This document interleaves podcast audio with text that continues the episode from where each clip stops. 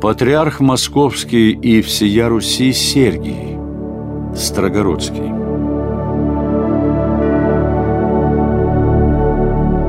Имя и дела патриарха Сергия вызывали в прошлом и до сих пор вызывают бурные споры и дискуссии.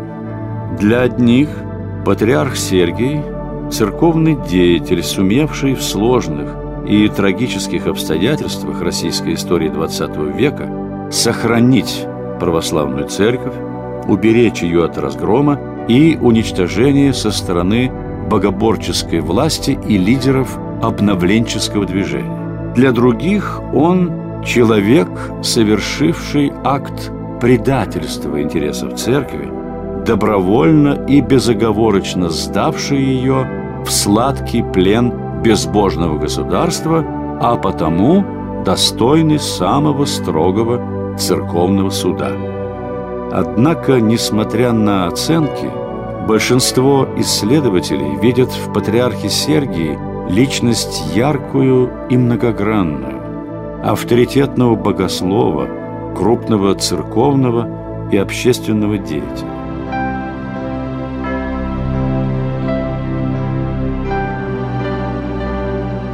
Родился будущий патриарх Сергий 11 января 1867 года в городе Арзамасе в семье священника.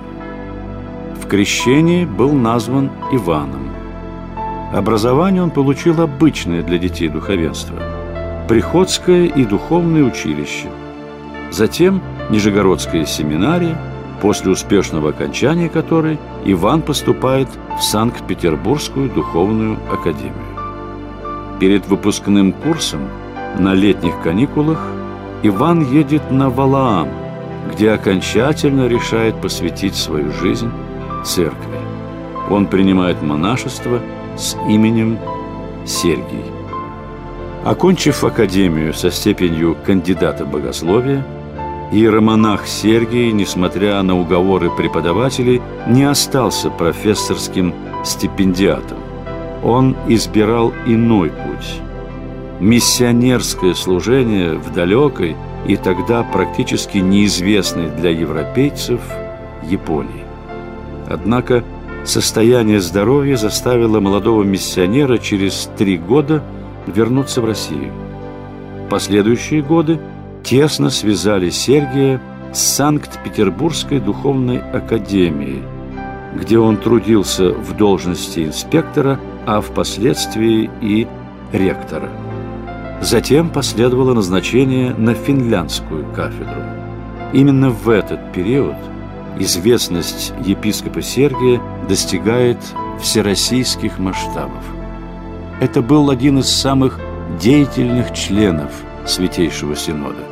Вот как характеризовало труды Сергия одно из церковных изданий. Никто из членов Синода не работал так много, как высокопреосвященный Сергий.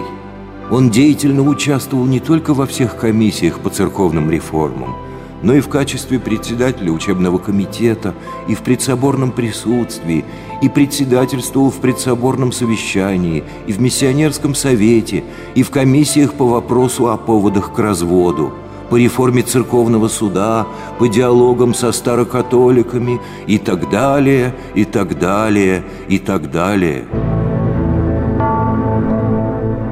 Активность Сергия не спала с революционными событиями он со свойственным ему энтузиазмом готовил поместный собор. После избрания патриарха Тихона он стал одним из его единомышленников и деятельных помощников не только в годы резкого противостояния большевистскому правительству, но и тогда, когда святитель Тихон прилагает усилия к нахождению компромисса с государством. После ареста патриаршего местоблюстителя митрополита Петра в конце 1925 года фактически предстоятелем русской церкви становится митрополит Сергий. В течение 18 лет он носил титул заместителя патриаршего местоблюстителя. Первые годы его управления русской православной церковью были годами серьезных разногласий между иерархами, бурных колебаний и расколов. Далеко не все признали митрополита Сергия законным главой русского православия с того самого момента, когда он принимал управление делами. Другие отделились от него в последующие годы. Но та задача, которая стояла перед митрополитом Сергием, была велика и сложна. Нужно было найти правильную основу для взаимоотношений между церковью и советским правительством. Не дать богоборческой власти разрушить многовековой институт русской церкви, а также довести до сознания верующих, что подчинение атеистической власти не является изменой Богу, и что забота о благосостоянии Родины – обязанность каждого. Митрополит Сергий понимал, что спасти церковь и дать ей надежду на благоприятное будущее могло только одно – урегулирование отношений с государством на его условиях. И в этой ситуации Сергий, как и патриарх Тихон, не уклонился от тяжкого жребия. Он сделал шаг навстречу власти. Шаг, который лично ему не мог принести славы и почета – но который давал шанс выжить всем тем, кто был рядом с ним. Шаг, который не дал бы прерваться тысячелетней нити православия на Руси.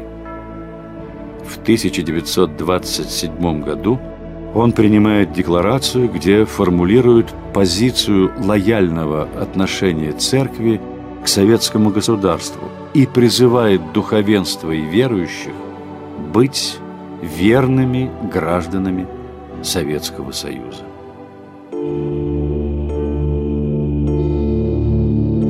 Лишь в годы Великой Отечественной войны появилась возможность созвать Архиерейский собор.